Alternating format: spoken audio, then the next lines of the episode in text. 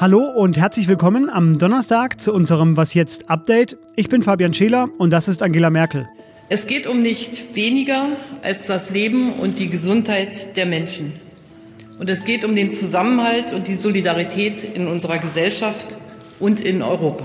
Ja, das war ein Ausschnitt aus ihrer Regierungserklärung vom Morgen, von der wir gleich noch mehr hören und über die wir gleich sprechen werden und darüber. Der Prozess vor dem Oberlandesgericht in Koblenz ist der weltweit erste Prozess gegen mutmaßliche Folterer des Assad-Regimes. Redaktionsschluss für diesen Podcast ist 16 Uhr. Angela Merkel und ihre Regierungserklärung. Das ist das Top-Thema des Donnerstags. Nach den Öffnungsdiskussionsorgien am Anfang der Woche kam heute eine weitere Phrase hinzu, die diese Krise ganz sicher überdauern wird. Diese Pandemie ist eine demokratische Zumutung.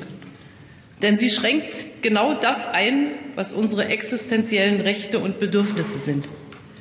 Die der Erwachsenen genauso wie die der Kinder. Ja, Merkel ging zudem auf die unterschiedlichen Umsetzungen ein, die die einzelnen Bundesländer nach der vergangenen Woche getroffen haben.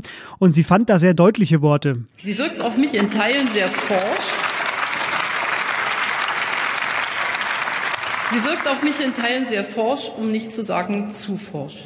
Außerdem äußerte sie sich, wie in der Vergangenheit schon häufiger, als ja, vernünftiger globaler Widerpart zu Donald Trump, Stichwort Leader of the Free World, wie Merkel ja schon 2016 getauft wurde, und betonte, dass die Weltgesundheitsorganisation WHO ein unverzichtbarer Partner sei, der von der Regierung natürlich unterstützt wird. Trump hatte ja angekündigt, der WHO die Mittel zu streichen. Merkel sagte außerdem auch in ihrer Erklärung zu ihren eigenen Maßnahmen, eine solche Situation ist nur akzeptabel und erträglich, wenn die Gründe für die Einschränkungen transparent und nachvollziehbar sind, wenn Kritik und Widerspruch nicht nur erlaubt, sondern eingefordert und angehört werden, wechselseitig. Tja, und äh, wer den politischen Betrieb auch nur ein bisschen kennt, der weiß, diese Einladung nahmen verschiedene Redner nachher auch an, unter anderem Christian Lindner von der FDP. Aber die Zweifel an der Verhältnismäßigkeit des Zustandes insgesamt und die Zweifel an der Geeignetheit einzelner Maßnahmen sind ebenfalls gewachsen. Und weil die Zweifel gewachsen sind, Frau Bundeskanzlerin, endet heute auch die große Einmütigkeit in der Frage des Krisenmanagements. Es war ein hitziger Vormittag, der geprägt war von der emotionalen Rede Angela Merkels. Die appellierte nochmal an alle Bürgerinnen und Bürger, die Krise sei längst nicht überwunden. Je ausdauernder man jetzt sei, desto mehr diene das der Gesundheit und der Wirtschaft. Eine ausführliche Einordnung dazu auch im Was jetzt morgen Podcast am Freitag. Die Bundesliga, ich weiß nicht, ob Sie die vermissen, jedenfalls pausiert die weiterhin. Für uns bleibt einzig und allein entscheidend, was die politisch Verantwortlichen beschließen. Und deshalb liegt es auch nicht an uns, einen Starttermin der Bundesliga festzulegen. Ich habe schon beim letzten Mal gesagt, wenn der Tag X da sein wird, dann werden wir bereit sein. Und falls die Ministerpräsidenten und die Bundesregierung entscheiden, dass dieser Tag der 9. Mai wäre, dann werden wir am 9. Mai bereit. Wenn es ein Tag danach sein sollte, dann werden wir da bereit sein. Das war der Chef der deutschen Bundesliga, Christian Seifert. Und äh, zuletzt hatte der ja vorsichtig optimistische Signale empfangen von den drei Schwergewichten Jens Spahn, Markus Söder und Armin Laschet. Die hatten gesagt, dass Geisterspiele, also Spiele ohne Zuschauer, grundsätzlich möglich sein. Und das, so argumentiert die Bundesliga, sichert das Überleben einiger Clubs. Denn nur wenn gespielt wird, strahlt auch das Fernsehen die Spiele aus und zahlt die fälligen TV-Gelder. Das sind für den deutschen Fußball die wichtigsten Einnahmequellen. Man habe, sagte Seifert, jetzt Einigungen mit den Rechteinhabern getroffen und zudem hat eine Taskforce ein umfassendes Hygienekonzept erarbeitet. Die Spieler werden dabei mindestens einmal pro Woche auf das Virus getestet und genau das hatte für viel Kritik gesorgt, denn diese Kapazitäten würden dann woanders fehlen, argumentieren die Kritiker. Die Liga aber sagt, dass alle Labore, mit denen sie zusammenarbeiten will, zugesichert haben, dass es genügend Tests für alle gibt und so also wird es wohl schon bald zu Geisterspielen kommen. Ich war beim bisher ersten und auch letzten Geisterspiel der Bundesliga und ich kann Ihnen sagen, das war eine sehr traurige Angelegenheit. Spiele ohne Zuschauer ist nicht das, was wir wollen. Aber es ist für den Moment das Einzige, was machbar scheint. Außerdem wurde am Donnerstag auch die Fußball-EM der Frauen von 2021 auf 2022 verschoben, weil im kommenden Jahr bereits die für dieses Jahr eigentlich geplante EM der Männer nachgeholt wird. Heute Morgen im Was jetzt Podcast haben Sie es vielleicht schon gehört. In Koblenz passiert heute etwas sehr Bedeutendes. Der weltweit erste Prozess gegen zwei Syrer beginnt, die sich wegen Verbrechens gegen die Menschlichkeit verantworten müssen. Den Angeklagten wird unter anderem Folter und Mord an Oppositionellen vorgeworfen.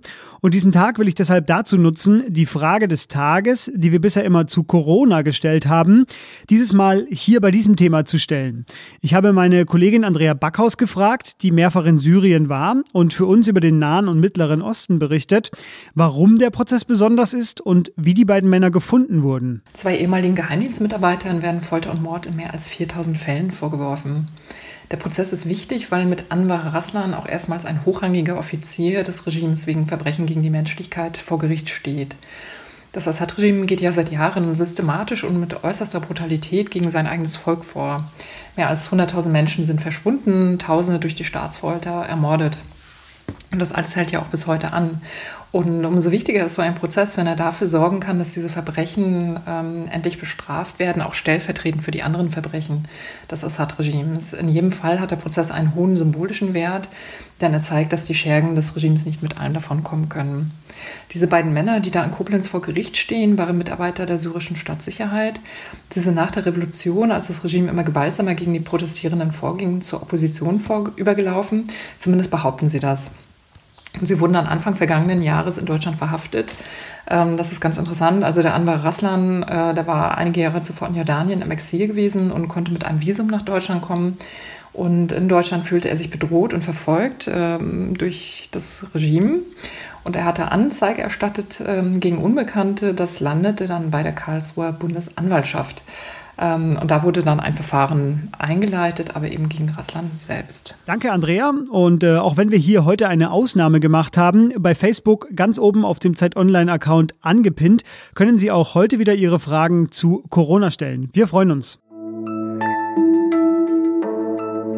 Was noch?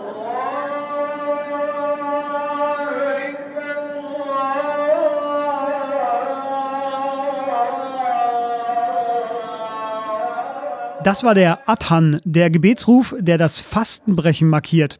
Das beginnt immer mit dem Sonnenuntergang und Millionen Musliminnen und Muslime werden ab heute wieder fasten, auch in Deutschland. Denn der Fastenmonat Ramadan hat begonnen. Der Ramadan ist eine der fünf Säulen des Islam und zum einen ist das für viele Muslime in Deutschland wieder die Zeit, wie jedes Jahr die gleichen Antworten auf die gleichen Fragen zu geben. Zum Beispiel, dass es auch zum Fasten gehört, während des Tages nicht zu rauchen, keinen Sex zu haben, nicht mal Kaugummi zu kauen und auch nichts zu trinken. Überhaupt nichts. Eine Zeit Online-Autorin äh, beschrieb das mal in einem Text so, dass sie ins Wasserkoma fiel, sobald sie wieder trinken durfte, weil sie einfach zu viel auf einmal trank und dass sie dann als Alternative dazu nachts alle halbe Stunde aufgestanden ist, um ein Glas Wasser zu trinken. Zum anderen wird natürlich auch der Fastenmonat von der Corona-Krise überschattet. Normalerweise kommen die Gläubigen ja abends zum Iftar zusammen, um gemeinsam das Fasten zu brechen, in großen Gruppen. Das ist jetzt natürlich nicht möglich. Ähm, deshalb gibt es andere Lösungen. Muslimische Gemeinden in Deutschland helfen zum Beispiel mit kostenlosen Lieferungen nach Hause oder dem Iftar to go.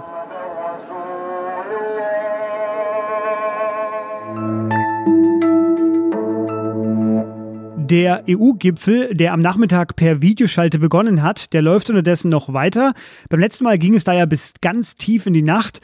Ich kann Sie aber beruhigen, unser sehr kompetentes Live-Blog-Team von Zeit Online, die machen weiter, egal wie lange das dauert.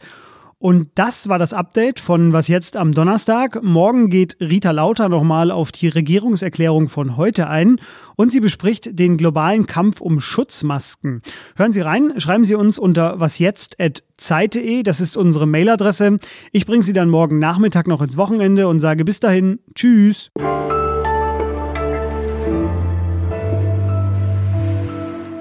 Endlich wieder Bundestag. Ich werfe das niemandem vor, verehrte Anwesende. Aber lachen Sie nur, anhören müssen Sie sich trotzdem.